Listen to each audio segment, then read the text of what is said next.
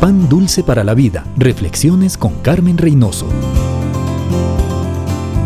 Por las metas que perseguimos en la vida, fácilmente nos damos cuenta de la dirección y la orientación de nuestro corazón.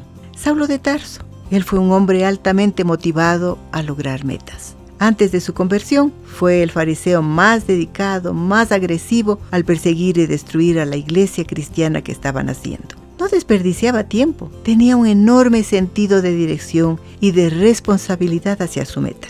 Hizo todo lo que pudo por acabar con los cristianos y borrar el nombre de Jesús en esta tierra. Su meta humana, aunque sincera, era de destrucción, lejos del plan de Dios. Pero tan pronto como fue salvo, el Espíritu de Dios le ungió y le dio otro propósito. Escuche lo que dice el libro de Hechos 9:20. Enseguida predicaba a Cristo en las sinagogas diciendo, Este era el Hijo de Dios.